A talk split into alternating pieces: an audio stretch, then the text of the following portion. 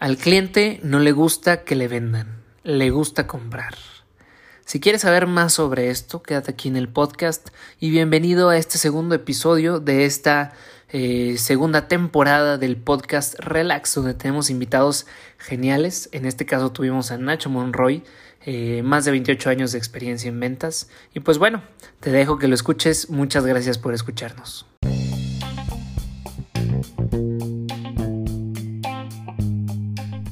Bienvenido a Finanzas Relax. Yo soy tu host, el Chief Marcos, y soy el güey que te explica, simplifica y te dice cómo aplicar las finanzas y la economía en tu vida diaria.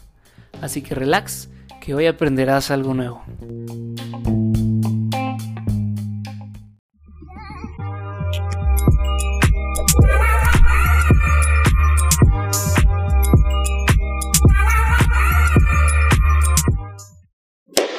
Bienvenidos Financieros Relax, este es el podcast de finanzas donde platicamos temas financieros evidentemente y de economía de manera sencilla.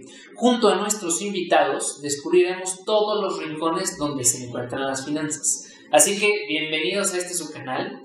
El día de hoy, primero pues obviamente quiero presentar a mi host, el buen coach Fernando Andrade. Brother, ¿cómo estás? Mis amigos, muy, muy bien, muy bien, encantado de estar aquí disfrutando como cada jueves lo vamos a estar haciendo. Cada jueves, aquí. Como cada jueves, eh, echándonos una buena cerveza y platicando de temas que de seguro les van a agregar mucho valor a ustedes. Sin duda, sin duda. Y bueno, hoy la verdad es que tenemos un invitado sumamente experto en el tema de las ventas, un invitado que me lo han presumido mucho. Déjenme, les leo un poquito este, acerca de esta gran persona que tenemos aquí. Él se llama José Ignacio Monroy Aguilar es licenciado en Mercadotecnia y tiene nada más y nada menos que 28 años de experiencia en las ventas. Chequense esta nada más para que se queden conectados, por favor. Y bueno, les voy a platicar un poquito de él. Ahorita quiero que si podemos ahondar un poquito en cada, en cada fase. Pero él pasó de eh, estar en el tema de las ventas en Dormimundo, que es una tienda de colchones, eh, a Nissan y después a México y otras empresas que también vimos por ahí. Además de esto, fue campeón nacional de jabalí en el 2013, ¿correcto? Así es. Eh, padre de dos hijos y aquí me pusieron en la reseña que me mandaron que es a toda madre y yo creo que Está todísima madre. definitivamente sí, definitivamente lo es, ¿no? Bien todo. Y bueno, pues bienvenido Gracias. Nacho, muchas gracias por venir, por aceptar esta No, pues, al invitación. contrario, ya soy seguidor ¿no? de Finanzas Relax. Eh, tuve la oportunidad de compartir aquí con Fernando. Nos compartió una vez la publicación, me pareció muy interesante y, y al contrario, es un honor estar aquí con ustedes. No, muchísimas gracias. Este, bueno, pueden en- encontrar eh, todas las redes de Finanzas Relax. También no sé si tú tengas un, un, eh, Mm. al- algo de tus redes, si quieres. La verdad, soy, más bien soy más como un personal interno, soy como este monstruo interno entre las corporaciones. Ok, No tengo perfecto. esa vida pública y este, así que mejor así la dejé. Puede No, ser muy aburrido mi vida. No, no, no, excelente. Pues bueno, platícanos un poquito de ti, qué haces, quién eres, cómo llegaste a donde estás, qué onda contigo. Pues gracias, te digo, ante nada, antes que nada, perdón, gracias a, a todo tu, tu auditorio, ¿no? Que tienes aquí. Como dos personas, mi Como mamá dos, y, tres. y su esposa. Mi tía, ¿no? Que- ¿no? Hola, tía. Pues mira, la verdad, yo creo que, eh, nazco en la, o nazco, nací en la Ciudad de México, eh, en un pueblito, no, no, no. nací en la Ciudad de México en 1976, en un hogar de cinco hermanos, y la verdad es que a partir de los 18 años, bueno, yo ya trabajaba a los 15 años con mi padre, mi padre tenía una empresa, en una fábrica de muebles para oficina, que era pues una de las más potenciales eh, en México. Ok, Eh, empecé con él muy temprano, o sea, muy temprana edad, desde los 13, 15 años ya vendía yo con él. Y pues vino esta famosa crisis, ¿no? Del 94. Se, sí, se empezaron, se empezaron a complicar las cosas. Y cuando tenía yo 17, 18 años, pues mi papá toma la decisión de decirme, pues eh, el mundo es para ti solo y dale. Tuve que dejar mi casa a muy temprana edad.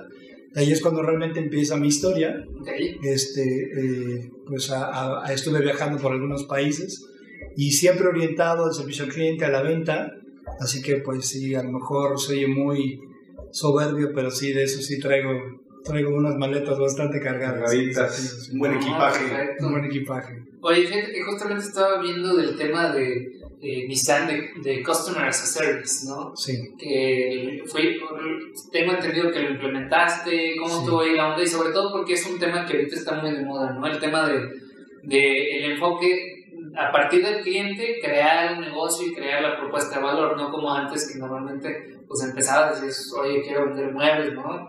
Este, empezabas y ya más o menos ibas viendo, pero ahorita creo que es al revés, la experiencia del usuario es lo más importante. Sí. ¿Cómo es esto? ¿Cómo, cómo es esta experiencia? Fíjate que esto fue obviamente pues hace un tiempo ya creo que en el mercado se empezaron a, dar, empezaron a darse cuenta que eh, pues prácticamente a la gente no le gustaba que le vendieran, a la gente realmente le gustaba comprar.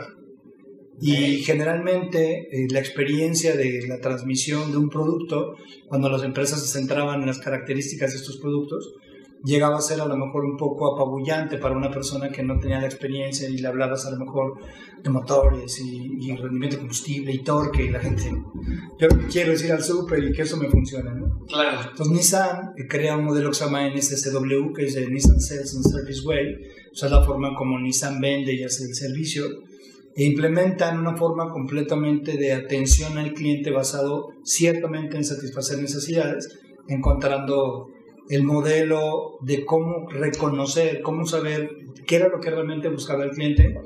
Y les funcionó muchísimo, eh, tuvieron eh, pues un gran auge con la implementación, por supuesto que han ido innovando, pero sí, o sea, realmente entender que la gente no quiere que le vendan, sino lo que quieren es comprar es, es muy distinto, ¿no? Oye, está, ya, ya empezamos y ya me quedé con la frase del día, ¿no? La gente no quiere que le vendan, la gente quiere comprar. Así es. Oigan, pon- pónganse pilas aquí, este es el, el mejor tip que van a obtener. Me gustaría nada más revisar, poner en contexto de qué vamos a platicar el día de hoy. Bueno, de acuerdo a lo que platicamos hace ratito, este, pues a mí me gustaría mucho que nos platicaras un poquito tu experiencia, así como lo estamos haciendo ahorita. Después irnos a qué es la venta, por qué vender, qué pasa si no vendemos, la psicología detrás de esto, cómo llevas al, al cliente en tu canal de venta y eh, también quería hablar de unos personajes, a ver qué pensabas tú de ellos, ya al final, este, y lo- los podemos ver, ¿no? Ah, sí. ¿no? Y al final, fíjate que justamente Fernando me estaba platicando de un libro que me, me pasó, este, que se llama The Book of Coaching, No, man, vale, sí. Sí, de Mind Valley, que creo que tiene muy, buenas, muy buenos atributos Sí. y que al parecer que tú ya lo tienes muy masticado. Pues mira, la verdad es que yo creo que el conocimiento es- está en el aire. Eh, una de las cosas que dice este libro es que nosotros siempre buscamos, mira, siempre decimos, ¿por qué no me va mejor? O ¿por qué no estoy haciendo las cosas mejor? Y creo que una, un precepto importante es mm, que tú trascenderás a ser mejor o, o tendrás mejores clientes tal vez, basado en que tú seas eh, un mejor eh, comerciante, negociador, vendedor, en la forma como tú quieras interpretar la actividad que haces. ¿no? Eh, fíjate que una de las cosas que yo comprendí con el tiempo es ese- eso que te acabo de comentar, la parte de cómo eh, mm, al cliente no le gustaba que le vendieran. Fíjate, hay un recurso, y a lo mejor me pueden responder, a lo mejor me sale la jugada o no, pero imagínate que tú entras a un centro comercial y pues, digamos a un mall, ¿no? A, un- a una de esas tiendas departamentales grandes donde ofrecen diversos productos. Y a lo mejor estás tú pasando por el área de, de, de, de lavadoras cuestiones así, ¿no? ¿Qué pasa entonces cuando tú te paras, tal vez a ver tu reflejo, ¿no?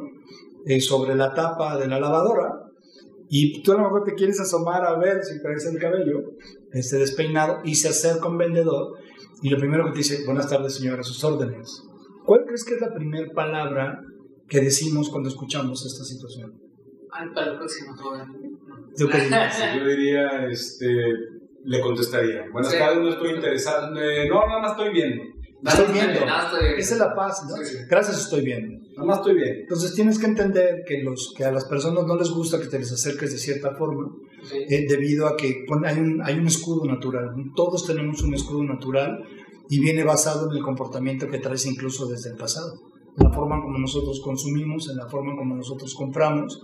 Eh, si una persona no lo comprende, vaya el comportamiento de un consumidor, si no lo comprendes va a ser muy difícil poder accesar a ese mercado meta que tengas, este, a ese tipo de cliente, eh, eh, porque vender no solamente se trata de trasladar un bien o un servicio, eh, sino realmente se trata de conocer exactamente por qué las personas deberían de tomar la decisión de adquirir el bien o servicio, la idea que tú quieras transmitir. A mí me surge, bueno, yo creo que todos los que estamos aquí y prácticamente todos los que nos están viendo, el tema de la negociación, el tema comercial, el tema de la venta es una constante en nuestra vida. Sí, sí, sí. Desde que nos levantamos hasta que nos vamos a dormir, estamos estableciendo negociaciones. Hay un, un concepto que platicabas muy, que me llamó mucho la atención, en donde cuando estás sentado en una negociación, la mesa resulta que es como el ring. Algo así me has dicho, ¿no? Sí, mira, por ejemplo, esto es algo que Acuña en una masterclass que bueno, por supuesto lo entiendes con el tiempo y hay quien, quien, va aterrizando esas ideas, ¿no?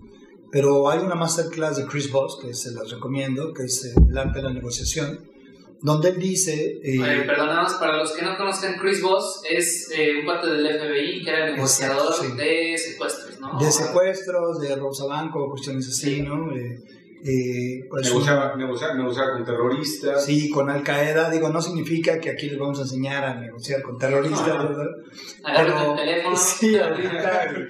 y si quieren una lana, busquen. Sí, no, mira, prácticamente eres un, es una persona que ahora da capacitaciones a diferentes empresas, y también lo lleva al tema comercial. Y hay una cuestión que sí es importante que entender. Generalmente cuando alguien quiere vender o negociar, eh, la gente eh, piensa que es una, es una pelea. Entonces yo me voy a poner en mi papel de ganarte y tú te vas a poner en el papel de perder. Pero la persona que está enfrente de ti dice, yo me voy a poner en el papel de ganar y tú de perder. Entonces se convierte en una batalla en donde la mesa es el ring, ¿no? Es el campo de batalla.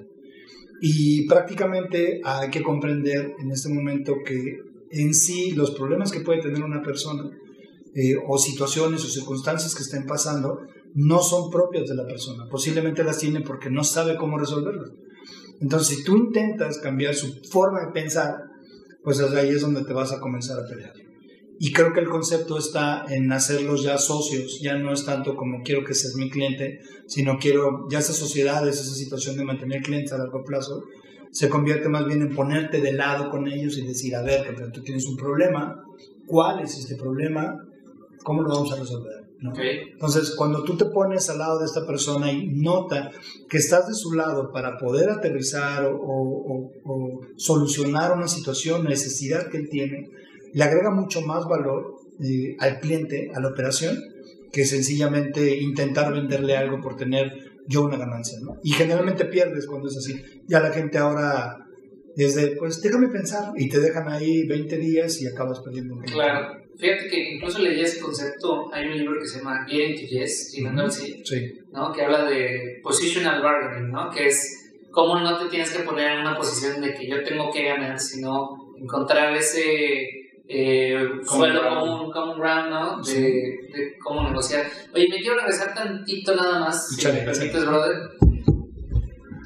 Dale, es tu programa. Antes, eres el co-host. Antes, antes de, que nos vayamos más adentro, porque la verdad es que está muy interesante todo esto, ¿qué es la venta? A ver, escuchamos mucho esto, yo creo que también es una palabra muy satanizada, porque en lo personal, por ejemplo, a mí, este, siento que de repente, eh, pues no sé, también de parte ya muy institucional de mi familia, pues era de que no, pues un trabajo, este, no digo, en la carrera que te desempeñes, pero o sea, como que vas escalando puestos y esto y lo otro, y como que siento que hasta ese hasta un punto eh, estaba un poquito satanizada la venta, güey. Ay, no es que. Es vendedor, ¿no? Es vendedor, puta, güey, ¿no? no, terminó una carrera. Sí, sí, sí. Todo, fíjate, fíjate me, me, acuerdo que me ofrecieron un, eh, un puesto en Alliance antes de salir de la carrera.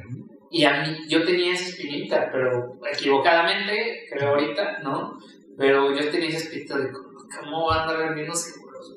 Y yo creo que es algo generalizado. Entonces, ¿qué es la venta? Y guíanos por qué no debe de ser algo satanizado. Si bien a lo mejor hay gente que lo ha hecho muy mal a lo largo de los años y por eso es esta, Este estigma. este, este estigma, esta imagen, ¿no? Y sobre todo por, digo, yo trabajo en un banco, pero sobre todo por los bancos, ¿no? Que marcan y, Claro. y que te ofrecen seguro.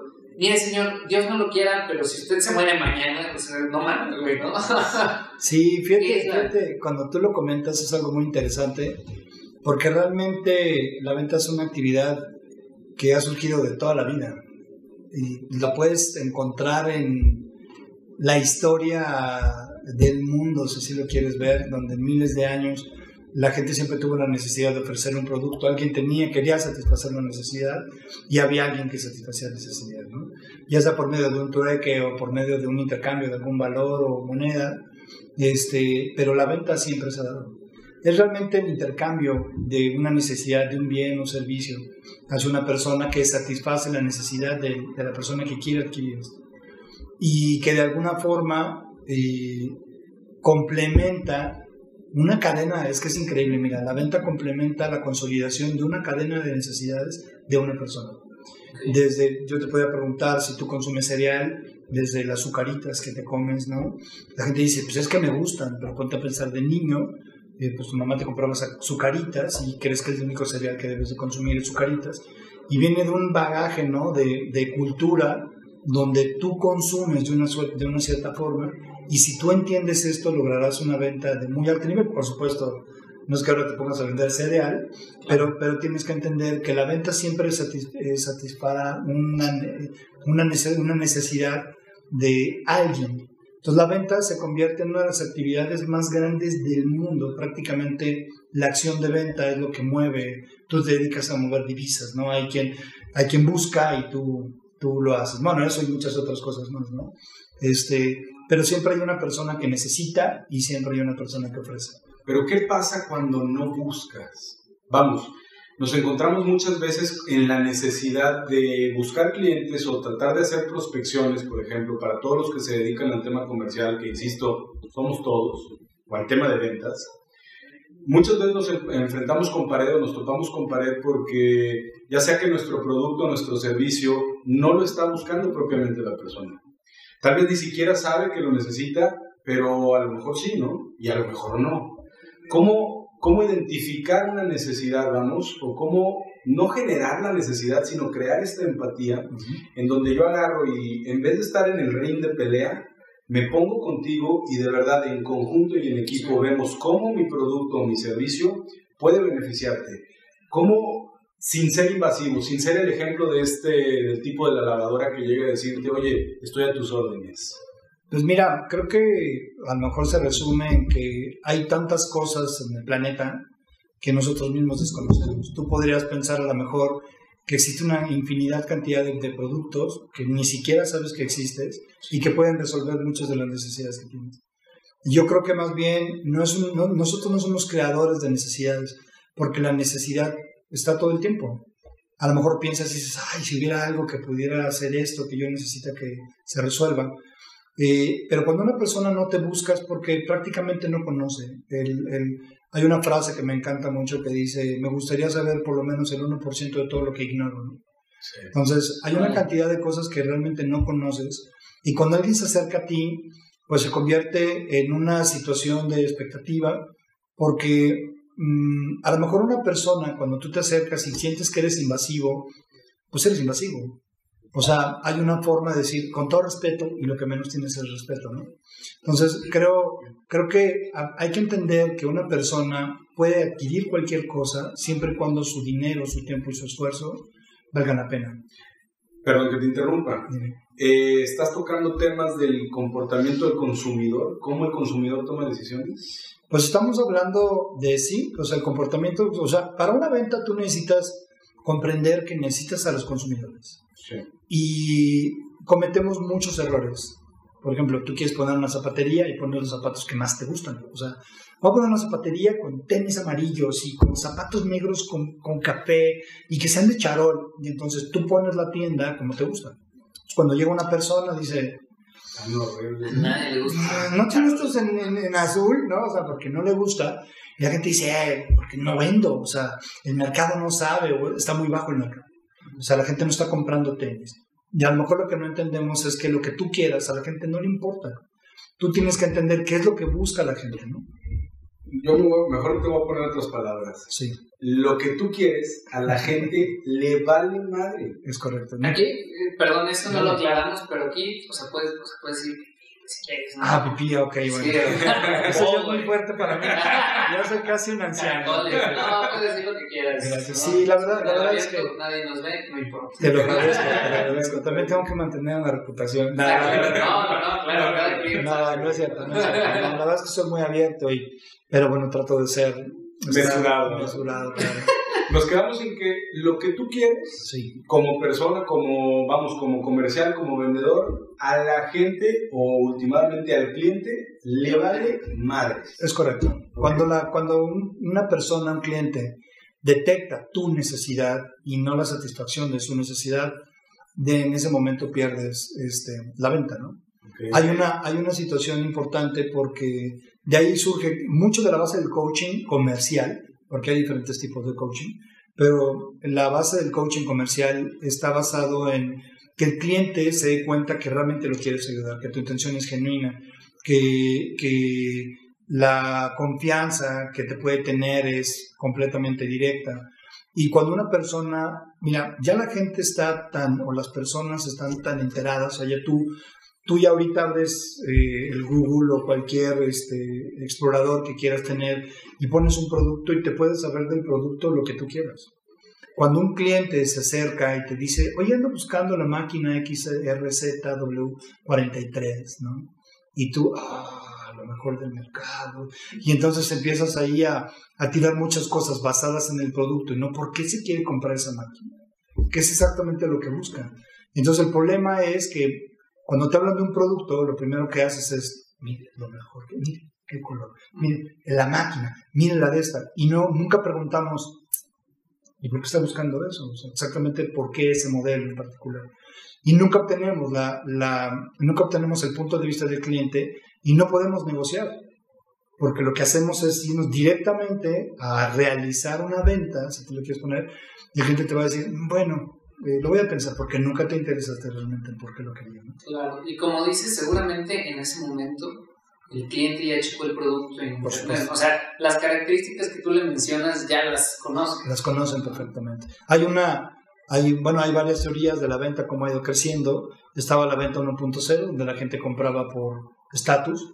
No, era hasta la Coca-Cola, existe, si conoces la historia de la Coca-Cola y de la Pepsi, pues la Coca-Cola era de un cierto estatus y la gente que tenía dinero la compraba. Entonces nace la Pepsi para poder meterse también en un, en un, en, en un mercado ¿no? de bebidas carbonatadas saborizadas, porque pues ya sabes, ¿no? La Coca-Cola antes era para que te quitara el dolor de estómago, de ahí nace el Dr. Pepper. Dr. Ah. Pepper sale, que es el primero que saboriza, es que saboriza Me un gusta agua. Sí, es, es el saboriza una Haz cuenta que todos ellos son boticarios y pues tenías malestar estomacal y te daban agua carbonatada.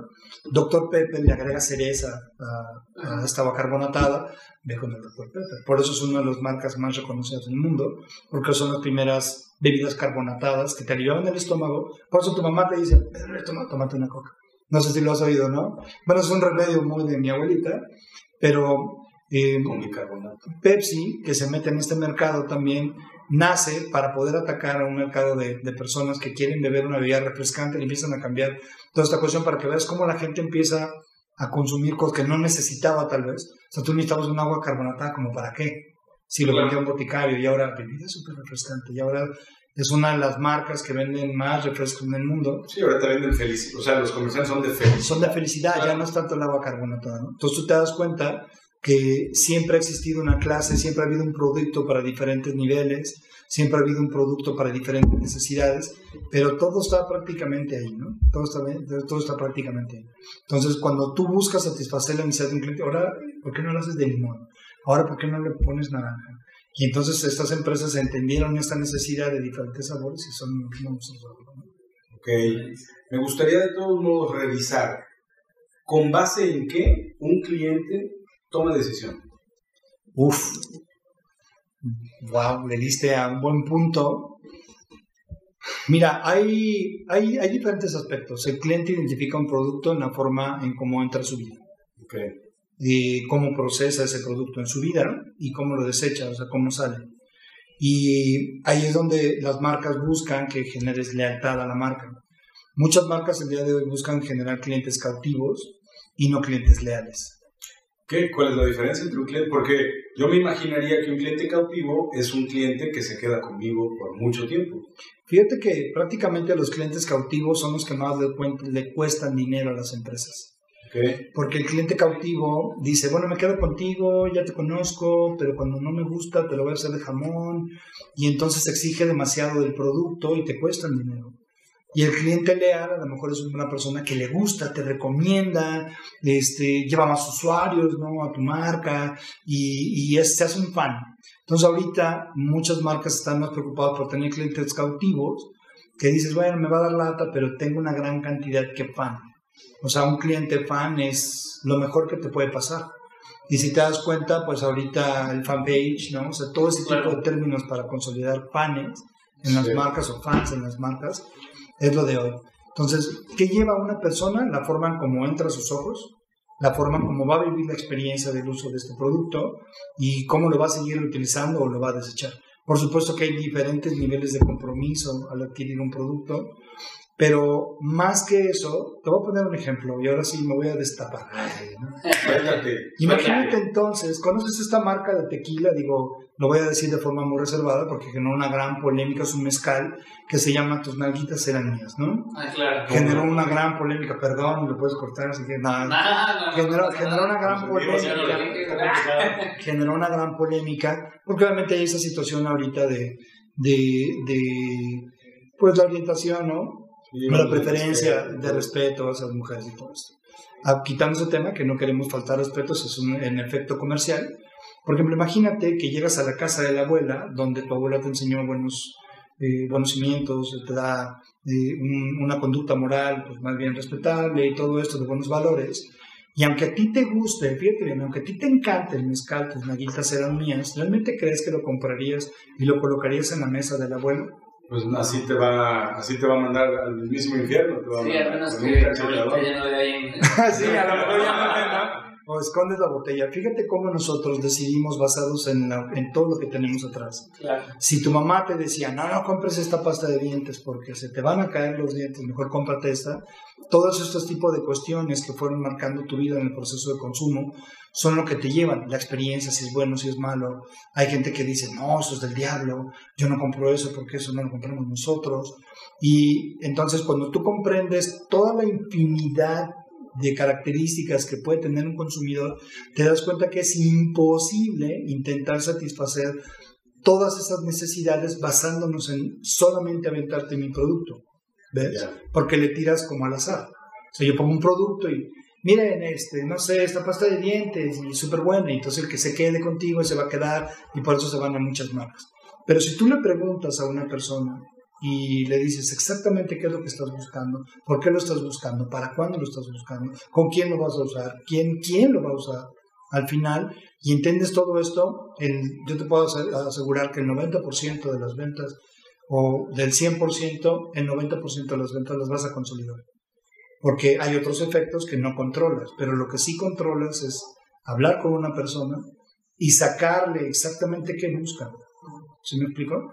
Y es por eso que tendrás éxito, pero nadie a veces lo comprende. ¿no? Es que es complicado comprender porque me sitúo en una situación que yo creo que le pasa a la mayor parte, si no al 100% de las personas que se dedican a comercializar.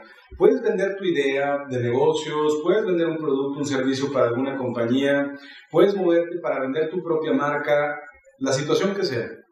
Aquí, generalmente, lo que tú haces para vender te va a retribuir un, bienestar económico generalmente, ¿de acuerdo? Y ese bienestar económico puede ser para matar alguna situación o para cubrir alguna situación que tienes personal, que tienes con su familia, para, con tu familia, vamos, para tú poder mantener, cubrir un estilo de vida.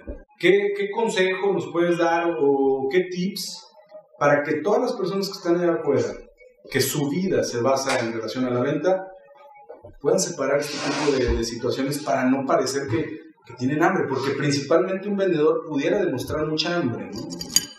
Pues mira, eh, como bien Todo bien. Mira, una de, las, una de las situaciones importantes es que también entendamos que los vendedores también son personas. Eh, eliminar las emociones de una venta, de una negociación, es lo peor que puedes hacer. O sea, mucha gente a lo mejor lleva a este terreno lo lógico, ¿no? pero hay muchas investigaciones, incluso neurológicas, si lo quieres ver, hay investigaciones muy, muy acertadas, eh, viendo cómo eh, el nivel cognitivo de una persona, incluso al vender o al comprar, está basado en emociones. Eh, si tú, por ejemplo, no hay una venta que no involucre una emoción. cuando las personas llevan a, la parte racional toda esta situación de vender y todo eso, este, prácticamente son ventas que no perdurarán, porque atacas una parte racional, poco emocional de una persona, pero realmente se han hecho estudios en donde la gente compra por impulso, compra por emoción, incluso hace una negociación con un... Hay muchos analistas ¿no? que revisan, por ejemplo, la parte financiera, su crecimiento, su ROI, ¿no? todo ese tipo de cosas, pero dicen, tengo, tengo ¿cómo, cómo se dice? Tengo esta este buen sentimiento. Este feeling, esta corazonada. Esta corazonada, ¿no? Entonces, dicen, oiga jefe, pero mire, o sea, mire sus números. Tengo una corazonada que nos va a ir muy bien. Y entonces tú te das cuenta, involucrar las emociones es muy importante, pero eliminarlas es, es casi imposible. no es un error, es casi imposible. Entonces tienes que entender que tienes defectos. Lo que no tienes que proyectar a lo mejor es juzgar. Una de las cosas que nosotros hacemos al vender es juzgar. Este, ¿Por qué quiere hacer esto? No, pues por esto. lo que usted necesita es esto. Y entonces empiezas a desviar un poquito la idea real de la necesidad de él. Primero investiga un poquito más. Si tú investigas y coacheas a una persona y le preguntas, ¿y ¿por qué lo desea? ¿Y para qué lo desea? ¿Qué quiere resolver con esto? ¿Por qué lo quiere resolver? Ok, esta marca es la única que usted está pensando. Parece, parece como muy absurdo lo que te estoy diciendo en una venta, pero lo puedes dirigir en diferentes aspectos de, la misma, ¿no? Pero si tú no, de alguna forma, comprendes que la persona que está enfrente de ti tal vez pueda pensar que necesita una cosa y tal vez lo que quiere es otra, ahí es donde está tu labor. Pero intentar quitar mucho de las emociones del proceso, no lo recomiendo. Lo que debes hacer es desactivar esas sensaciones negativas del cliente este, y aprender a desactivar esas sensaciones es complicado, o sea, tiene su técnica, tienes que estudiar, este, hay diferentes tipos de cierre de venta, pero no cierres ventajosos. Por ejemplo, te voy a dar un ejemplo. ¿Cómo te voy a hacer decir que sí diciéndome que no? Este es un buen tip, fíjate. Cuando tú llevas a una persona, cuando, cuando tú llevas a una persona que te diga que sí constantemente, el vendedor es de, usted debe estar de acuerdo conmigo que mantener un estilo de vida bueno debe de ser bueno para usted. Y entonces el cliente, sí, Y entonces adquirir para usted algo que se asocie con las cosas que usted está buscando, es lo que usted desea. Ah, pues sí, Entonces, cuando tú haces que una persona diga que sí, cognitivamente eh, en, se empieza a, cuestionar y decir, como que yo le estoy diciendo mucho que sí. Como que ah, siento que me va a querer cerrar. ¿Sí me explicó? Y entonces el cliente empieza, pero, y entonces, mm, y entonces empieza a retrasar ese proceso. El sí es un, es un compromiso total, incluso hasta cuando te casas, ¿no? Te dicen, acepto. Sí. Y tú ya, ya, ya, Cuando dices que sí, imagínate el nivel de compromiso con cada cosa que haces. Entonces hay una técnica, ¿no? De que lo hagas decir que no, pero te dice que sí. Ok. Por ejemplo, ahí te va el ejemplo. Este, eh, ¿Consideras entonces que en tu vida salir adelante es una mala idea? Cuando te dicen que no, es prácticamente te estás diciendo, no, pues sí, sí quiero salir adelante, pero te digo que no, y eso en su mente no lo estás presionando. Okay. ¿Sí te das cuenta? Sí, claro. Entonces, todos estos estudios que tú has venido realizando, eh, imagino que no te gustaría tirarlos a la basura. Sí. Si me explico, entonces él te está diciendo que, ¿qué sí. me vas a? Firmo. Firma aquí. Más bien, exacto, exacto, exacto. O sea, ya el feeling no es de que, a ver, a ver, este cabrón, ¿qué quiere? Más bien es de dónde firmo ya. Es más bien, es más bien, no, es más bien el autoconvencimiento. Sí. Una, una situación de cuando tú estás con una persona y es, lo voy a convencer. Desde ahí está mal, ¿no? Porque habla de vencer a alguien más. A ver, me, me quiero detener en esto. Platícanos un poquito más a detalle de este concepto de convencer. porque me llama mucho la atención el enfoque que da sobre, pues no se trata de vender, o sea, convencer no es vencer, vamos. Platícanos un poquito más de eso. Pues mira, más bien lo que intentamos es, hay una, una, una cuestión, más de cuenta, como teológica, pero la parte entre convencer a lo mejor y persuadir, las dos pueden tener similitudes, pero en esencia en el ejercicio de hacerlo es muy diferente. El convencer es intentar imponer, como que imponer mis ideas e intentar cambiar las ideas que tú tienes y hacerte creer que, bueno, que lo que te estoy diciendo es lo, lo que deberías de hacer. Y en el caso de persuadir, a lo mejor es entender y decir, pero ¿por qué haces esto? ¿Consideras que esto te va a llevar acá? Y entonces el cliente entra como en, un, en una fase mental, ¿no? Donde dice, no, pues fíjate que ahora que lo dices, tienes razón. Y él, basándose en sus propias ideas, es como llevar a, tomar una decisión. Entonces aquí el objetivo va a ser, no por, no por adquirir un bienestar personal, porque lo que estamos hablando es ponerme del lado del cliente para ver las cosas como él las está viendo sí. y tratar de identificar si mi producto o mi servicio de verdad empata con lo que con la necesidad del cliente aprovechando eso es Sí, sí, es que aquí. Es que nos estamos agotando aquí de cerveza, está muy buena la plática, entonces hay que seguir. está, se está acabando. Pues justamente, ahorita a ver si, si, hacemos un ejercicio con, con, Frank, que va a llegar aquí a la plática. Sí. Si no me equivoco. ¿Decidido? Para nada, para nada, no te equivocas. Eso es todo. Frank, bueno, ya platicaremos ahorita de él, pero a ver, re regresando así muy, muy rapidito, es, yo identifico tu necesidad, puesto que tengo una intención genuina de ayudarte. ¿Somos? Tienes ¿Sí? Vamos a ocultar aquí la marca. Gracias. Gracias. Bueno, Carta Blanca, patrocínanos. Por favor. Patrocinador oficial favor. de Finanzas Sí, sí. Y es más, no, no mostramos todas las botellas de carta blanca que, que hay por allá. Sí, no, somos fans de la caguamita sobre todo. Ah, la caguamita, la verdad es que es un muy buen producto de carta blanca. Es un lujo, es un lujo que ¿Te has ¿Te has preguntado por qué el sabor de la cerveza es diferente en vidrio que en lata, por ejemplo? pues, por el empaque, ¿no?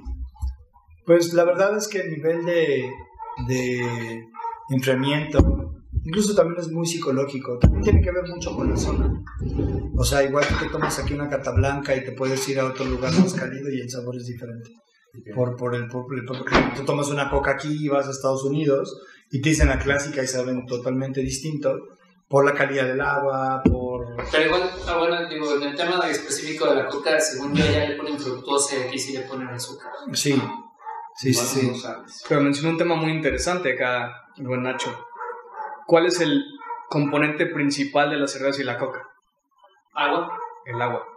Y el agua tiene un diferente pH en cualquier lugar del mundo. Francisco Castillo, señores, señoras y señores. Bienvenido, señor. técnico, bienvenido, señor. ¿Sabes qué? Muchas gracias. Eh, te recomiendo que te pongas de este lado o que, o que nos hagamos Sí, un poquito hagamos. aguas con la cervecita. Hasta un poquito más por allá. Ok. Para que salgamos aquí todos. Excelente.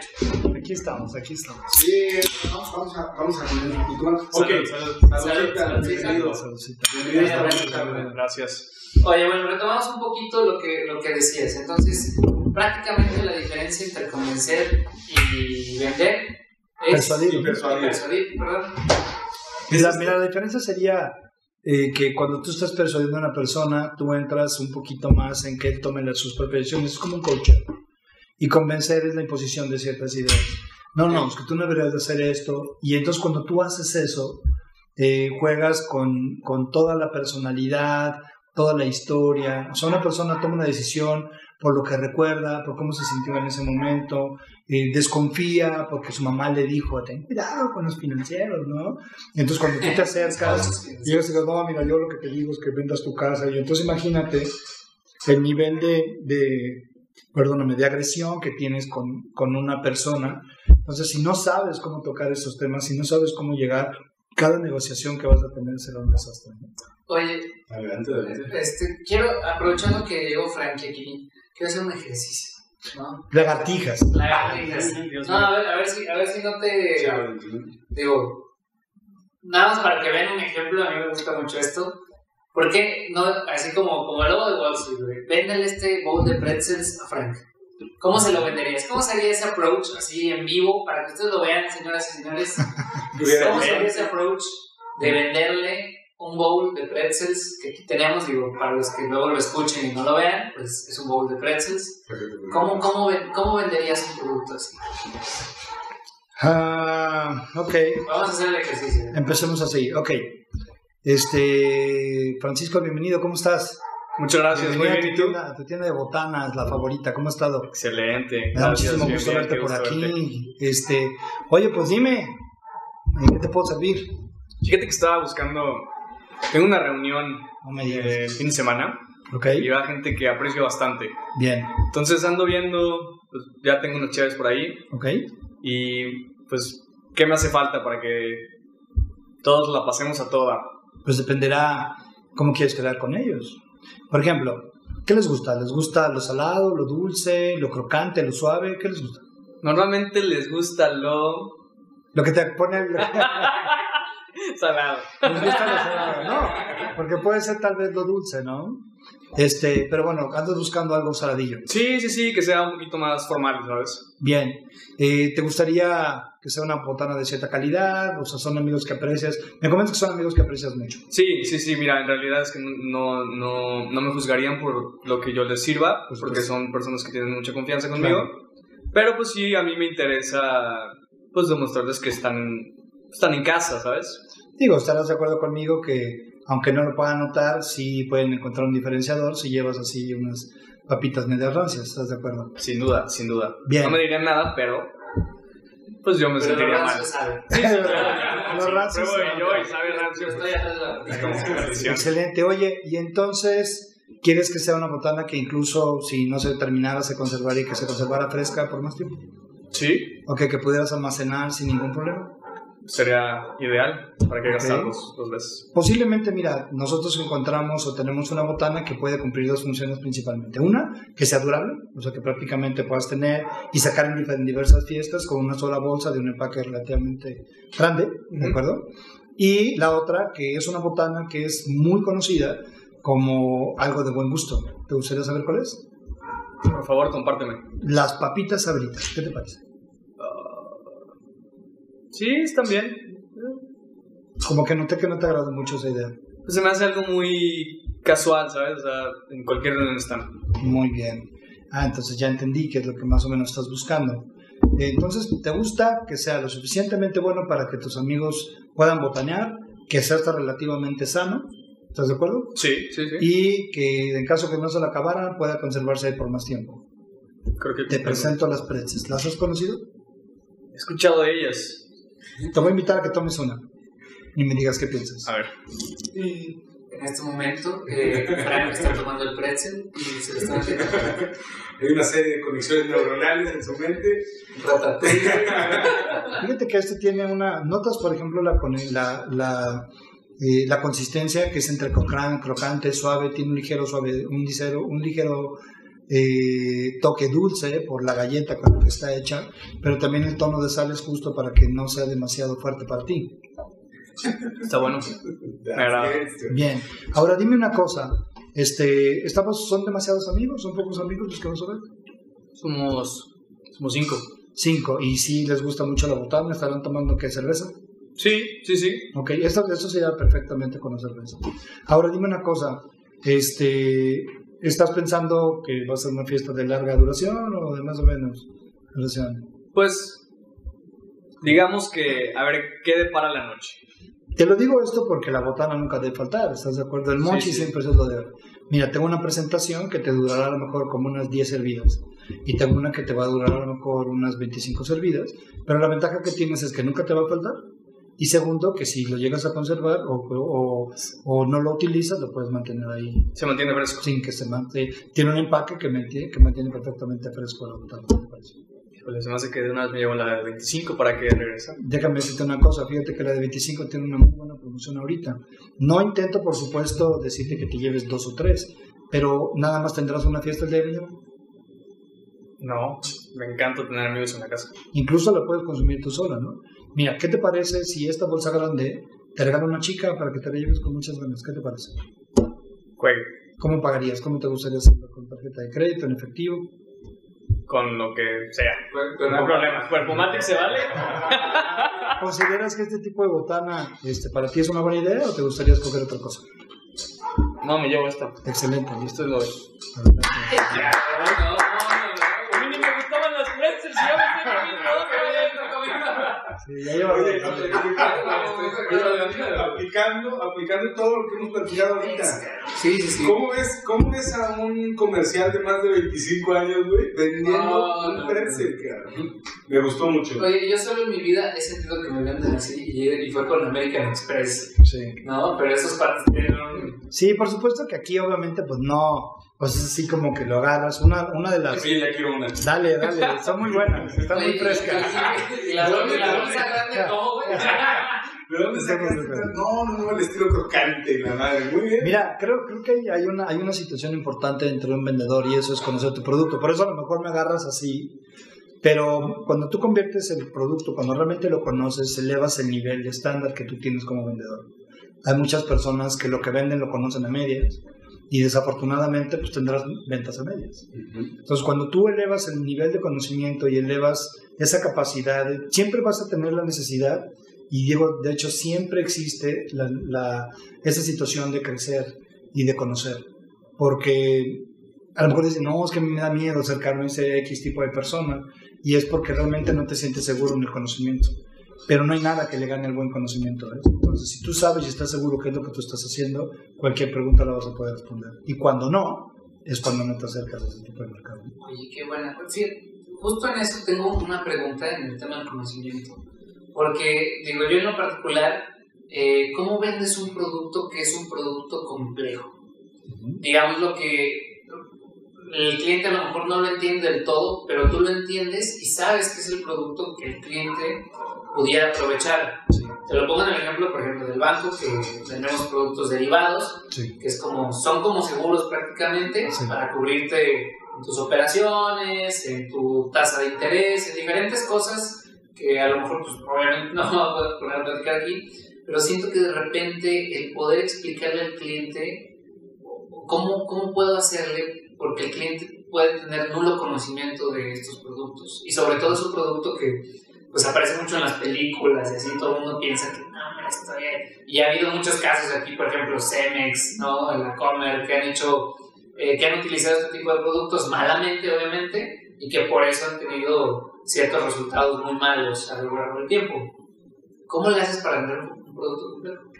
Fíjate que todos los productos en sí son complejos. Por supuesto, unos más, otros menos. Vender un pretzel, pretzel puede ser igual de complejo que vender un avión.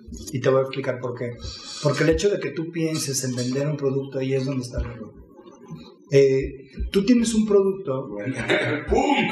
te voy a decir por qué. Mira, no es que la acción de la venta sea un error en sí mismo, sino recuerda que a la gente no le gusta que le vendan, a la gente le gusta comprar. Recordemos la regla número uno. Esa es la regla. tú quieres, lo Regla que lo tú quieras, o sea, por ejemplo, si tú ves un producto que tiene cierta rentabilidad o te da cierta ganancia o cierto profit, ¿no? Para colocar ese tipo de productos, porque, bueno, seamos reales, o sea, todos, y la- a las empresas les interesa que coloque sus propios productos porque, eh, pues, les conviene a esas mismas empresas y es por eso que se acercan a ti como un medio de distribución del mismo, ¿no? Pero está basado más bien en conocer la necesidad. Por ejemplo, yo te preguntaría, no se trata de la intención de vender un producto, tú sabes que lo necesita. Si sabes que dentro de su portafolio necesita ese producto, puedes preguntar algo tan sencillo como, ¿cómo amaneciste el día de hoy? Hagamos un pequeño ejemplo. ¿Cómo amaneciste el día de hoy? Bien, ¿Cómo has visto tu portafolio? ¿Tu portafolio está funcionando bien? sí, creo que me preocupa un poquito la volatilidad que hay ahorita, pero Bueno, este, estamos de acuerdo que la volatilidad, la vo- volatilidad es algo con lo que realmente te enfrentas todos los días. Sin embargo, pues hay dos tipos de, hacer negocios, en lo seguro a lo mejor y en lo, a lo mejor en lo que te genera más riesgo. Conociéndote realmente creo que eres una persona de riesgos. Por eso has logrado lo que has logrado. Sin embargo, entonces la volatilidad te preocupa. Sí, sí, ¿Qué te preocupa de la volatilidad? Pues que ahorita está muy movido el mercado y no sé cómo va a reaccionar el tipo de cambio, entonces no sé si le va a afectar a mis operaciones. ¿Qué crees que te haga falta conocer para tener más certidumbre? Pues no sé, algo con lo que pueda pues asegurarme, ¿no? O sea, o- O O sea, lo que estás buscando en este momento entonces es algo que te brinde mayor seguridad. ¿Por qué? Pues porque quiero que mis operaciones se mantengan en un rango de precios y no quiero que se me vaya. O sea, quieres disminuir el riesgo. Así es. ¿Ok? ¿Eso es algo importante para ti en este momento? Sí, definitivamente. Fíjate que en este momento tengo eh, la oportunidad de, de, poder tal vez solucionar ese, esa, esa incertidumbre que tú tengas. ¿Te gustaría saber cómo? Sí, claro. claro. Y ahí te vives. Si yo intento, si yo intento vender un producto, desde, mira, tú deberías de tener esto, acuérdate que lo que tú quieras al cliente Le, Le vale madres. Oye, ¿qué te llevaste de la plática de Nacho? Le vale madres al cliente. Y eso es una realidad. O sea, tú ves un ejercicio en donde tú vas adecuando una necesidad y vas empujando tus fichas y dices, quiero esta ficha, ¿cómo lo oriento a esto? Pero sin, sin ser, sin ser como, como ventajoso, ¿me explico? Ok. Sabes que esto le puede solucionar y entonces le generas las preguntas necesarias para que él mismo se cuestione. Y entonces tú le, él mismo sea que tome la decisión. Decirle, mira, si tú me permites, si lo que te incomoda ahorita es esto, creo que puedes reducirlo con esto. ¿Qué te parece? Mm, Mira, parece una buena idea. Pero él se está preguntando, lo estás coachando, le estás diciendo que te preocupa y por qué te preocupa. Eh, o, sea, que lo que, o sea, lo más importante de una, de una transacción, negociación es escuchar. Y desafortunadamente no escuchamos. Nos aventamos un monólogo de lo que nosotros tenemos. Señor, buenas tardes. Mire, estoy hablando de Movistar. No, no acabo de decir Movistar cuando ya le mandaste la red. ¿Sí me? Hablamos sí, hay una, hay una, vea, dije, no. Entonces, imagínate qué pasa. Nos- Nosotros estamos, cuando estoy acuñando un término en, la empresa donde estoy, que se llama The Fair Talking, este intercambio justo. ¿Tú crees que una persona quiere estar escuchando por 10, 20 minutos? Ay, sí, ya ahorita, ¿no? Nos van a colgar. Pero una persona te quiere estar escuchando, ¿qué es lo que tú buscarías hacer? Es conocerlo. Es cómo te sientes, qué te preocupa, por qué haces esto, oye, qué bueno, y tus hijos, qué piensan de esto, tu esposa, de la empresa. Entonces, porque sabes que es súper importante, a la gente le gusta ser escuchado. O sea, la gente prácticamente o las personas siempre tienen algo que contar, siempre quieren contar sus éxitos, quieren contar sus, sus sufrimientos, ¿no? sus derrotas, sus dramas, los quieren contar. Nos, nos gusta. Nos gusta, sí, por supuesto, nos gusta. Y perdón, dije les, bueno, nos gusta. Y entonces pasa una, una esencia a nivel comercial en donde el mundo está tan rápido, en donde voy a ver cómo te meto el producto, como sea, pero si tú tomas el tiempo suficiente como para generar una empatía con una persona, la persona, por supuesto, va a decir, ¿ya me escuchaste? Te- escucho. Y entonces llegas tú y le dices y le dices, y de pronto se convierte en un intercambio y dice, oye, confía en ti, ¿qué es bien? A ver, ¿cuándo hacemos negocio? Pero ya yo soy aquel que vende aquello y hago esto, porque esto hago. La gente, "Mm". luego hablamos, pues, lo voy a comer, ¿no? Entonces, ya este fair talking se convierte en un intercambio, en una conversación donde cuéntame, quiero saber más de ti. Y es la forma como generas empatía. Te puedo apostar que si haces eso, por supuesto, hay diferentes técnicas, ¿no? Francisco sabe, Frank lo sabe. El- la técnica de la voz, ¿no? Las inflexiones que tienes al utilizar tu voz. Claro. Este- Eso lo, lo platica mucho Chris Voss, ¿no? Que es como. Exactamente. Chris Voss, por ejemplo, habla de las inflexiones, pero tal vez no necesitas haber escuchado a Chris Voss para saberlo. Imagínate que eres una persona, no manches, que se murió tu abuelita, güey. O sea, yo creo que no es- o sea, no necesitas ser un genio para saber cómo utilizar tu voz, pero sí hay, hay alguna técnica que dices. Fernando, fíjate que la decisión que acabas de tomar, considero que es la mejor que has tomado en tu vida. Al hacer, al hacer este- no, ya te lo vas a llevar. Entonces, hay muchos trucos, escuchar, manejar tu voz, este, hacer las preguntas correctas, saber espejear a una persona, eso sale mucho con Chris Voss. Eh, saber cómo cerrar, cuándo cerrar, ¿Qué es espejear a una persona? por ejemplo, espejear a una persona, mucha gente dice que es cuando tú eres una persona, estás frente a ella y se toca la cara, te tocas la cara. Y a mí se me hace un poquito, no sé, algo ya muy de la vieja escuela. Pero, por ejemplo, ahorita espejear a una persona es cómo obtienes más información de esta persona.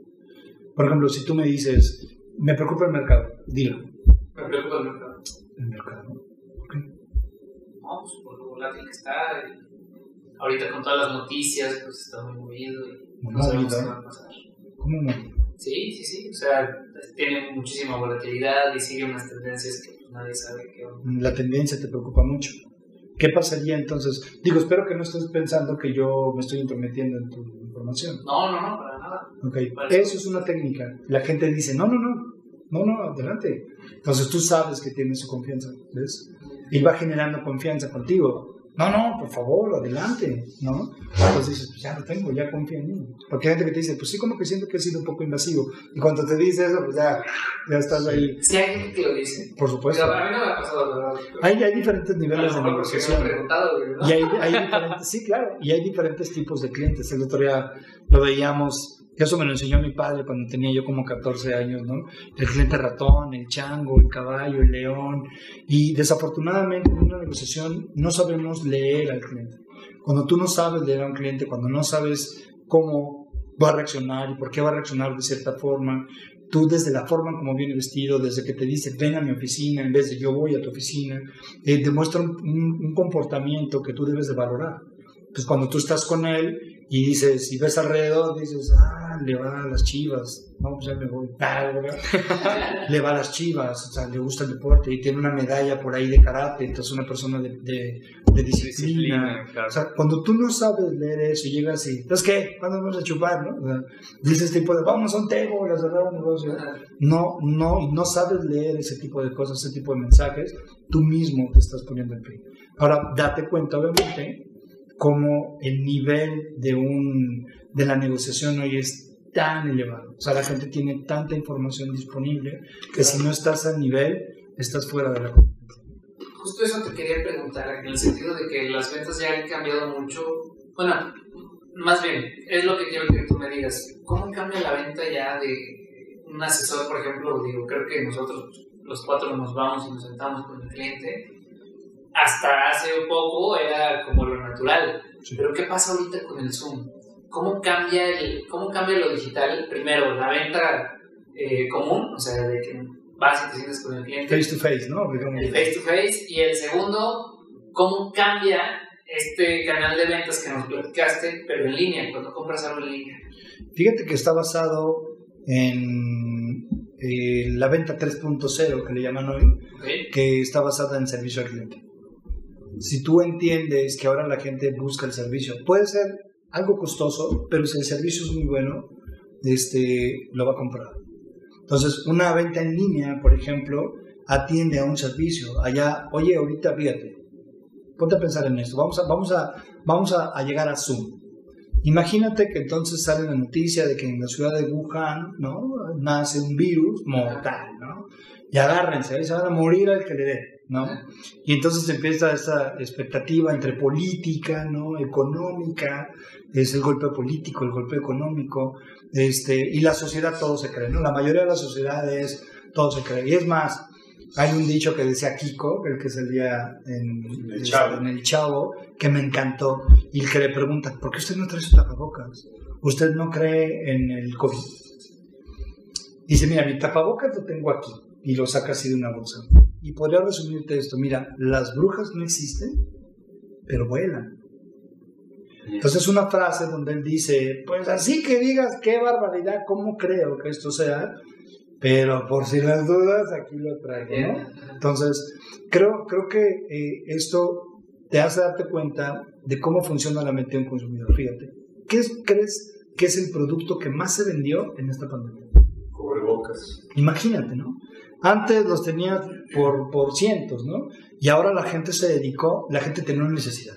Cubrebocas, pero no nada más era el cubrebocas, ahora que tuviera una florecita, Ajá. que tuviera Goku, ¿no? Que tuviera no sé qué. Dentro-. Impresionante. Imagínate. ¿no? Sí, o sea, impresionante. No, no. No, impresionante en la boca estaría un poquito raro. Estaría un poco extraño, pero bueno, todo se vale. Público. Este, todo, todo se vale, ¿no? Todo se vale. Entonces, ahora dentro de esa necesidad existe otra necesidad, ¿ves? Incluso pusieron ahí, salud, pusieron ahí unas chivas, ¿no? Un- el de, no sé, uno de los jugadores de las chivas que el cubrebocas le ha costado 20 mil pesos, algo así. O sea, dentro de la necesidad hay necesidades, ¿ves?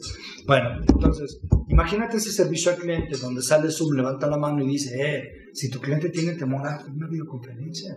Pero ya existía Skype, ya existía Hangouts, ya existía todo, pero Zoom, ¿sí? Zoom te decía, te puedes compartir. Se convierte en la posibilidad de atender mejor a tus clientes. O sea, la gente buscaba plataformas que sirvieran mejor. Esos tipos también supieron hacerla, ¿no? Se fueron metiendo Este, y por supuesto que se convirtió en uno de los medios más solicitados, que también tuvieron varios problemas. Y hay, y hay muchas situaciones de la envidia y cómo funciona el mercado donde la gente se la cree. No sé qué tan cierto sea, pero te, te roban tus datos y se meten a tu casa y ven casi casi cómo te cambias de casa. Entonces la gente empezó, empezaron a meter temor porque las demás plataformas querían integrarse, ¿no? Como, como estas, estas eh, mercadotecnias de guerrillas, ¿no? Esa publicidad de guerrilla que... Business Wars. Donde tú tienes que obviamente pues hacer algo. Es como son como campañas políticas. La, la, el mercado es muy agresivo, el mercado es mortal. Prácticamente si no sabes cómo defenderte te hacen pedazos. Entonces, yo creo que con el tiempo vas haciendo y teniendo diferentes habilidades que te permiten poder enfrentarte a grandes contrincantes, o sea, a grandes cerradores. Eh, a lo mejor a, lo que tú te dedicas hay gente que también se dedica. Y entonces tienes que tenerlo. Vi hace rato que hablaban de, de Michael Porter, ¿no? Que hablaba obviamente del caso de la ventaja competitiva, ¿no? Esa, también tener ese, ese libro de tanto que habla de la ventaja competitiva es realmente cómo también mantener ¿no? esa expectativa en el cliente, cómo él ve en ti ese diferenciador y que permite a lo mejor a las demás personas decir contigo es con, con, me voy a quedar. Pero es por el servicio. Te voy a dar un ejemplo. Imagínate que en una misma calle hay dos fonditas. Y en una fondita cuesta 50 pesos la comida y en la otra fondita cuesta 85 pesos la comida. Y sirve lo mismo, arroz, huevito, sopita, ¿no? Guisado, los dos frijolitos en las dos. Sirven lo mismo, ¿no? Hasta postre y agüita te dan. Y en el del 50 pesos, pues está lleno, ¿no? Y entonces tú vas y te, te acercas, te sientas, y entonces, este, claro que sí, me siento ahí medio limpia en la mesa, ¿y qué va a querer? Este, no, pues sopita, ¿eh? nada más allá de arroz, no, pues dámelo de arroz. Y de guisado, ¿qué va a querer? Se atiende. Entonces cuando estás comiendo empiezan, este, empiezas, disculpe, joven, una, oiga, una ¿me puede traer más agua? Y entonces se cuenta que se convierte en una experiencia frustrante que no te puedan atender. Ese día, pues muy lleno a lo mejor y te vas a la de 85 pesos, este, donde también tiene su clientela. Entonces cuando te digas, pásale, bienvenido, déjame limpiarle el lugar, oiga, pues mire, la sopa del día es esta, tenemos esto, este, le recomiendo mucho la cola de redes porque está, ahora sí que mi jefe se rifó durísimo, tráemela, güey. Entonces te sientas a comer y es más costoso que el anterior, ¿sí? Pero ¿por qué te quedas en la de 85 pesos? Te puedo apostar que este tipo no regresará a la de 50 pesos, aunque pague más. ¿Por qué Por la experiencia. Es por el servicio, la experiencia. Entonces, la gente tiene que comprender ahorita que si tú no elevas el valor de atención a tu cliente, si no elevas esa, esa lo estaba viendo aquí, ese valor orientado al cliente, así tengas lo que tengas, o sea, si tú te conviertes en un producto, yo también, estás muerto. Fíjate que fui a otro, a otro lugar y el yen, el yen, ahí lo saben, yo también. Mm. Pero fíjate que también me dijo que este tipo de derivado, no sé, yo también lo tengo, güey. Entonces, cuando tú te conviertes en el yo también, estás muerto. Y es lo que muchos hacemos. Fíjate que fui aquí y me hizo una cotización. Yo, deme, deme, yo soy la mejor. Yo también lo tengo, yo soy el mejor. Entonces, se convierte como una competencia absurda. En vez de que le digas, oiga, ¿y por qué fue ahí? ¿Y para qué fue ahí? Ah, muy bien. ¿Y qué estaría buscando? ¿Por qué tomaría una decisión en otro lado?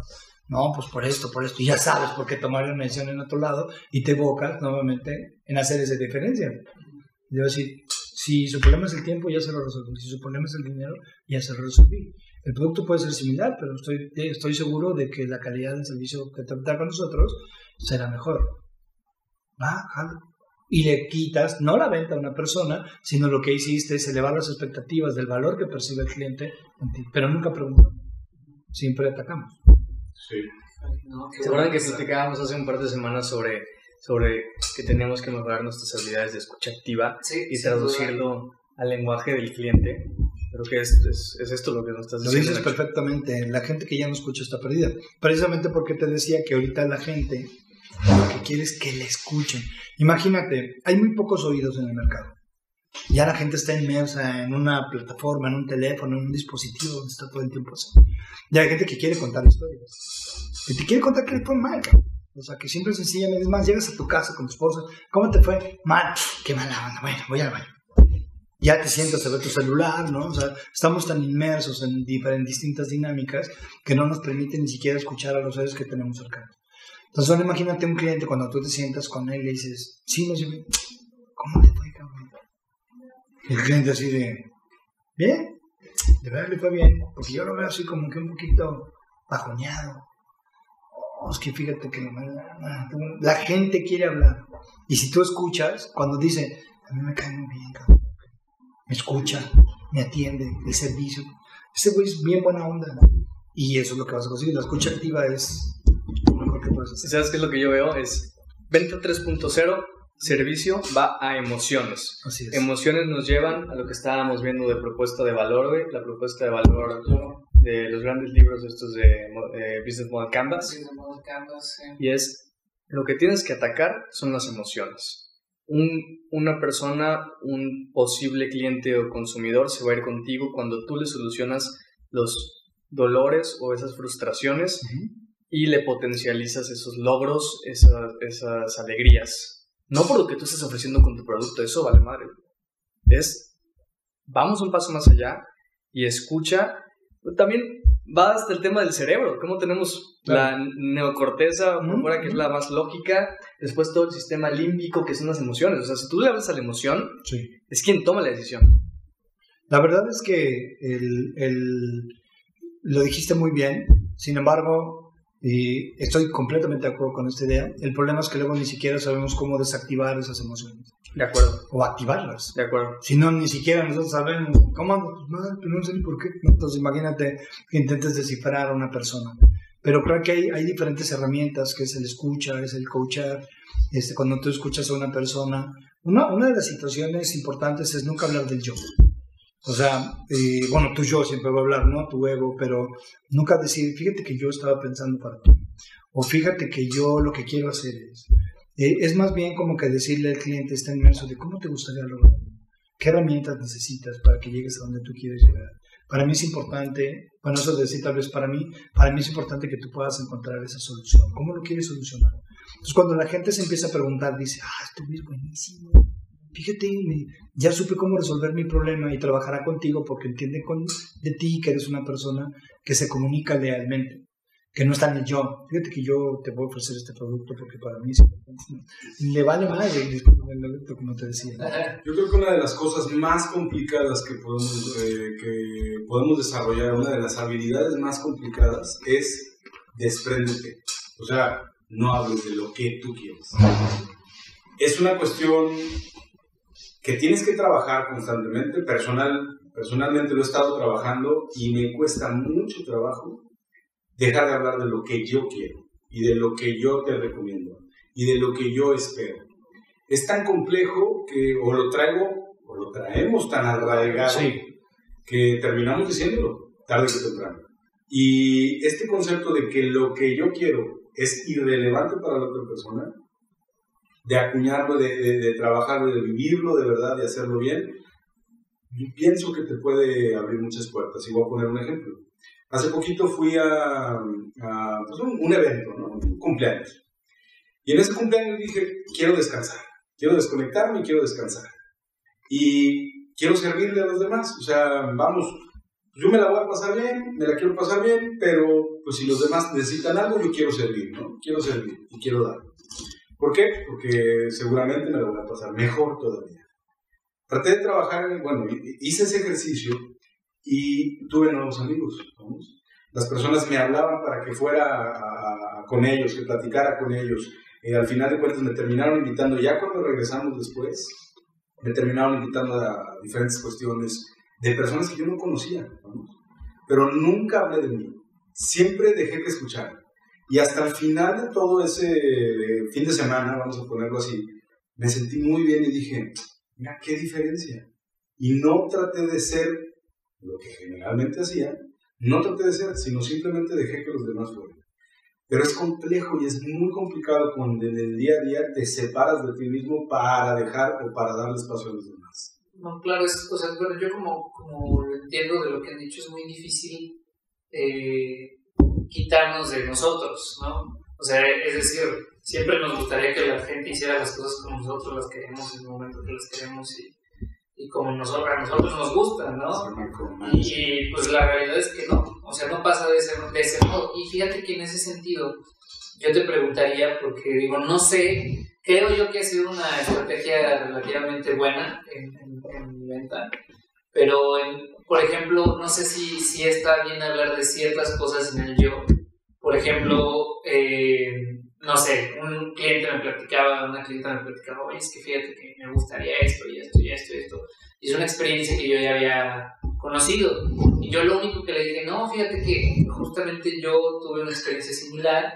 Este, y yo, o sea, digo, de lo que yo te puedo aconsejar es muy padre, este, ojalá lo hagas, esto, ojalá lo logres, si no puedo echar la mano, pero no sé qué tanto eso también encaje para, para hacer empatía con el cliente o no. Sí, fíjate que comentas algo importante, tampoco es que te quites de la ecuación por ejemplo, cuando tú comentas que viviste una experiencia y que la experiencia fue cuando tienes la confianza del cliente y cuando comentas gracias, cuando comentas que esta experiencia tuvo frutos positivos, el cliente lo sabe, ¿no? Se va a dar cuenta que estás dando tu opinión en algo, pero estás recomendando algo que al cliente le parece una incertidumbre. O sea, te dice, híjole, fíjate, ah, mira, yo viví una experiencia similar con un cliente hizo esto y la verdad es que pues, hablar de las experiencias que viven otras personas pueden ayudar a incentivar, motivar, impulsar a una persona a tomarlo. Por eso las campañas que hacen en la televisión, por ejemplo, las hacen con personas súper conocidas. ¿Conoces la aplicación Intoro? Sí, claro. Ya ves que sale, ¿sabes que sale Alec Baldwin? Sí, sí, los comerciales que salen de que lavando la ropa. Está lavando la ropa, ah, sí, tú. Fíjate, por ejemplo, no importa.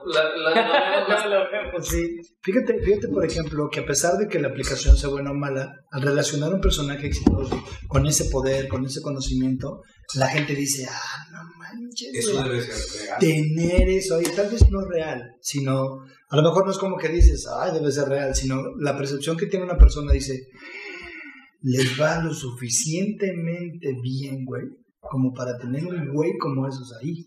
Lo que no debe de costar tener un cabrón como ese ahí. Ah, ya dije malas palabras. No, lo que no debe de tener una persona como él, lo que debe de costar significa que funciona. Han generado riqueza, han generado profit, ¿no? Para tener un güey de esos ahí. Entonces, cuando tú hablas de una experiencia o interpretas o metes a alguien que puede ser conocido, también te puede ayudar mucho esta, esta, esta especialmente. Y lo que estás haciendo no está mal. Más bien está mal cuando dices, yo, yo, yo, o sea, yo quiero esto, porque tú deberías hacer lo que yo te digo, eso es lo que está mal, ¿no? Como, como Lala con el Capitán América, ¿no? Sabritas con este, ¿cómo se llama este? Con el de Deadpool, ¿no? Ah, sí, Ryan Reynolds. Ryan Reynolds. Con Ryan Reynolds, ¿no? Qué guapo es ese cabrón. Ah, sí, sí, sí. Entonces imagínate esa, esa, conexión, por ejemplo. No, no, no, qué cosa. Subió todo buenísimo. Me gustaría empezar a concluir cómo andan. Cómo andan sí, no, perfecto. Fíjate que lo único que te quería preguntar por último es qué piensas, por ejemplo, de eh, las técnicas del lobo de Wall Street o del Uncle G, ¿no? De Grant Cardone, sí. todos estos gurús de venta que vemos. Antes de pasar nada más, porque eso, con, con eso podemos empezar a concluir, me gustaría nada más un concepto. ¿Tus clientes, tus amigos o tus clientes? Fíjate que en este libro que mencionaron, The Book of Coaching, que la verdad es que yo creo que yo creo que es muy acertado. Tú ya tienes que empezar a pensar, depende de lo que hagas, pero creo que ahorita la forma de pensar está establecida en el largo plazo. O sea, cuando tú tienes una, una negociación, por supuesto, que si vendes chicles, ¿no? Puedes incluso hacer una relación a largo plazo, aunque no lo creas. Si eres eh, de estos, tostador de pepitas, ¿no? Y lo haces suficientemente bien. A veces vamos a una taquería y, por ejemplo, yo te voy a hablar de un caso personal. Hay una taquería a la cual me gusta ir en ocasiones porque como que el, servicio es igual, pero la calidad ha bajado un poquito, ¿no?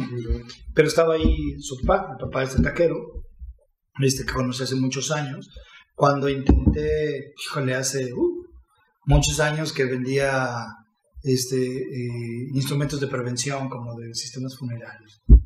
Entonces, hace muchos años, hasta que me acuerdo. Y estaba yo con este taquero platicando, me dice, no, güey, yo ya pañalillo, y nos avientan en el pinche campo. Campo Santo, yo esa madre no necesita, y me avientan, ahí envuelto en una manta, y ahí me tiran. Entonces me impactó mucho lo que comentó, y este, le dije, bueno, pues echamos unos taquitos, estaban ricos, ¿no? Y entonces empecé a ejercer una amistad relativamente con el señor. Y luego pues era apostador de gallos, le gustaba apostar a las varas, o sea, ajá, le gustaba apostar. Las varas es esta situación de con caballos, tantas varas y el que llegue primero, ¿no? Y al final me dijo, oye, me caíste bien, fíjate que ya me quedé pensando, y sí, como para que me avienten ahí abajo de un árbol, güey. No está, tan no está tan chido, ¿no? Dije, fíjese que yo ni me dedico a eso. O sea, fue, o sea, ah, fuimos, mucho tiempo, dije, ya ni me dedico a eso. Dice, pues me quedé yo pensando, le puedo recomendar a una persona, ¿qué haces ahora? Y le dije, creo que fue cuando había entrado en mi mundo. Le digo, vendo colchones, véndeme un colchón. Cinco colchones. Y fue, y fue una situación de, de, que nos convertimos amigos. O sea, yo era su cliente en la taquería y dije, en algún momento yo platicaba con él, él iba a un equipo de fútbol en específico y siempre le tiraba carro y ya ves que el taquero me dio alburea, ¿no? Y estábamos ahí y pasamos esa relación realmente como de cliente, de negociar a clientes y amigos. Y luego falleció, fui a ver a su hijo, me enteré que falleció el señor. El chavo, se cuenta, literal, se puso a llorar así sobre sobre donde estaba atendiendo los tacos. Y, este, y es cuando que me acerqué, me abrazó, porque tenemos mucho tiempo con nosotros. Y no sé ni dónde vive. Okay. Me explicó, pero hay una relación, o sea, me lo puedo encontrar en la calle y me abraza como si fuera su primo. Entonces, hay una situación en donde si tú elevas las expectativas, mientras más cercano estés de tus clientes, perdón, incluso si superas esa barrera, te van a seguir recomendando. O sea, tú mismo lo hiciste, Fernando, un día que me dijiste, oye, voy a ver a un cliente y es cumpleaños, y me invitó, cabrón. A su cumpleaños, creo que le compraste una botellita o no sé qué le... Me dijiste, voy a ver a un cliente, tienes un cliente que fue su cumpleaños. Ajá, sí, sí, sí. yo? Seguro fue este él, es, él es un buen amigo, es un buen, es un buen amigo. Bueno, bueno, aquí tengo ejemplos muy cercanos. Sí. Lo ves, ¿no? Aquí está. Entonces hay, hay, este, hay una forma en la como poder llegar a trascender sin ser invasivo, pero si te vas metiendo en la vida de estas personas, formas una parte súper importante de su vida. O sea, ya no te ven así como el, el, el de los tacos, o sea, ya te ven el Pedro, güey, este güey. Y cuando te consideran como de su familia, te dicen, hey, mi hermana necesita un colchón, güey. Yo duré 10 años ahí. Entonces muchas de esas relaciones llegaba al señor joven y después de 10 años, 5 años se había casado, ya quiero el de mi hija. Y ya creció, ya quiero el de y ahora el de la cama. Entonces, a mí relativamente me va muy bien porque tenía esa conexión con ellos. ¿no? ¿Clientes o amigos? Amigos. Definitivamente. Siempre no son, no son clientes, son socios. son socios. Si tú lo ves, si tú lo ves, una persona es un socio. Es un socio, no son clientes. Porque él te va a dar una parte donde tú lo usas, son socios. O sea, si alguno de los dos se pierde, se pierde la sociedad y la perdiste. Entonces es un socio. Ese de Book of Coaching es de Mind Valley, ¿no? Sí, es. No, yo soy fan de, ese, sí, de esa empresa, es mi ejemplo a seguir, güey. Tiene muy buenos contenidos. Dios Vision. Pero bueno, eh, por otro lado, este tema que, que has manejado de, de, de amigos, eh, clientes, clientes amigos o solo clientes, me gustaría hacer un, comentario rapidísimo. A mí me parece que también tiene que ver un poquito más con un tema de propósito de vida. O sea, si tú solamente estás buscando en vender colchones como tal, y dices, en cuanto me salga de vender colchones, me olvido de todas las personas a las que les, vendí colchones o a las cuales me acerqué solamente pensando en venderles un colchón. Pero si tú tienes un propósito detrás, que es, por ejemplo, eh, solucionarle problemas a mucha gente, ayudarlos en todas las formas que yo pueda. Yo puedo cambiar el trabajo A al B, al X y al Y y al Z y siempre vas a mantener esa relación con ellos porque no, solo, no se quedó en, lo que tú estabas vendiendo, es más allá, es persona a persona, es una relación de humano a humano. Cuando tú dejas de lado, cuando haces a un lado este, lo que tú necesitas, o sea, no se no, que, que, no se malentienda, ¿no? O sea, creo que es importante para una persona decir, eso es un intercambio, es un win-to-win, un ganar-ganar. O sea, no se trata de, no importa que yo no coma, pero con que estés feliz. No, jamás va a ser eso. Pues, mira, en el mundo, en el mundo de las ventas a lo mejor, pues hay, mira, hay una frase que me gusta que dice que se gana perdiendo. ¿No? Tú puedes ganar perdiendo. yo, por ejemplo, tenía un cliente, sí, yo tenía un cliente que me decía, me decía, ¿por qué no vendiste el más caro? Pues porque no necesito usted el más caro. Pues un colchón que satisface exactamente esta necesidad y pues eso que usted necesita y el más caro pues no se lo da, pues no se trata de vender el más caro. Relativamente el señor tenía para comprarme el colchón más caro. me explicó, o sea, tenían mucho lana y querían un colchón más cable que pues, no le va a servir, güey. No se trata de cuánto cuesta, sino qué resuelve para usted. Claro. Y pues a lo mejor esa acción eh, regresó, a lo mejor como al mes, y me dijo, fíjate que tengo un hotel en Acapulco y quiero que tú me vendas los colchones. Y le vendí 300 colchones. Entonces, esa es la diferencia donde ganas perdiendo, ¿ves? Entonces, no, se, no, se, trata de hacer así, de, de abusar de, de, una persona. Si tiene lana, por algo tiene lana, pero de ahí a que tú se la quieras arrancar. Mira, mucha gente piensa que ese puede ser un pensamiento mediocre. No, tú vete por todo, así. Es algo que ya no comparto porque ya cambiaron muchas cosas, ¿no? Entonces, si, si, me, si me haces pensar qué pienso de las técnicas del Lobo de Wall Street o del Uncle G, son productos, fíjate bien.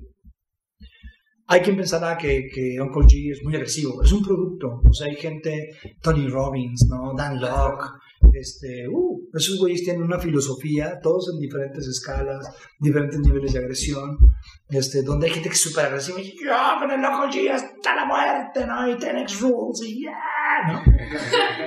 y dices, y dices, pues está chido, o sea, está chido, hay gente que le gusta esa intensidad, hay gente que Carlos Muñoz le parece un extraordinario emprendedor y hay gente que piensa que es una persona no grata, por no decirlo de otra forma, porque todos merecen, por supuesto, todos merecen, por supuesto, respeto, cada quien, pero es un producto, ¿no? y entonces están dirigidos a un cierto mercado y se acercan a mentalidades más débiles. Por ejemplo, eh, Carlos Muñoz se acerca a mentalidades emprendedoras ciertamente despistadas y, y débiles. Uncle Gino, o sea, eh, Gran Cardón se acerca a personas que tienen una mentalidad así, pero apinada, ¿no? O sea, prácticamente ya te dices, sí, estás muy pendejo, mijo, mejor, no sé, lee a Outmandino, ¿no? Sin demeritar el gran maestro Outmandino, pero son, son diferentes niveles. Entonces, ¿qué puedo yo pensar de ellos? Que son extraordinarios productos eh, segmentados a un tipo de mercado. Correcto. Entonces, cada quien Sí, tiene, sí, tiene sí. lo suyo, ¿no?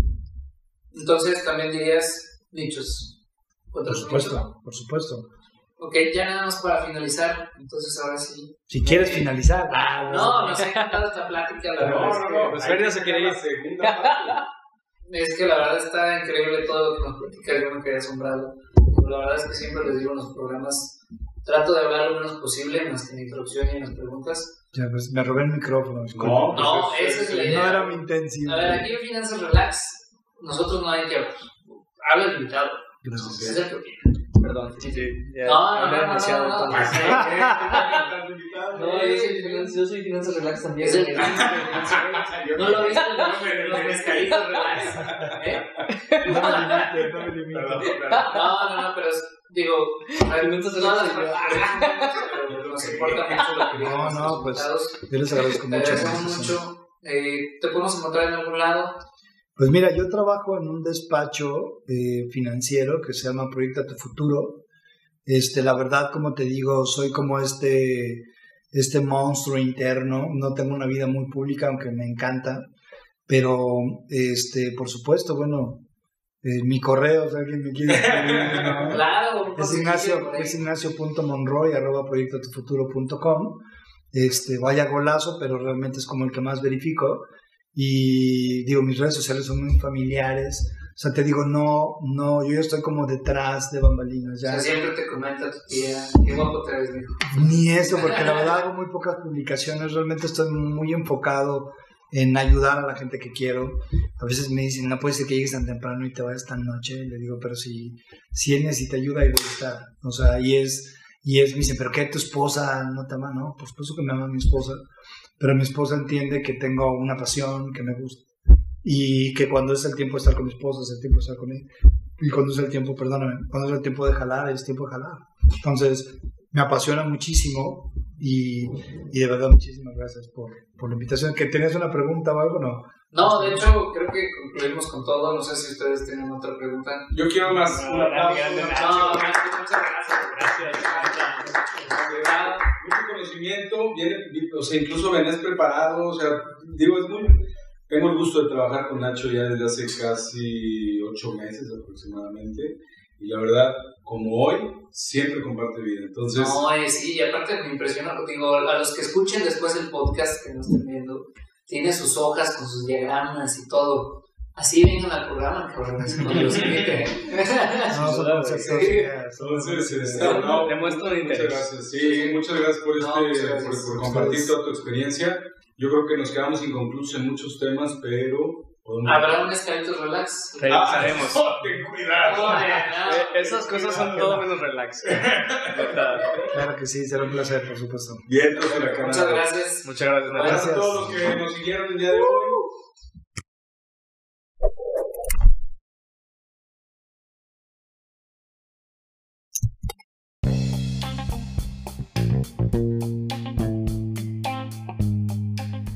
Te gustó este capítulo, compártelo, dale muchísimo amor y encuéntrame en Facebook como Finanzas Relax, en Instagram como arroba Finanzas Relax, en internet como finanzasrelax.com y en tu reproductor de podcast favorito como Finanzas Relax o Relax.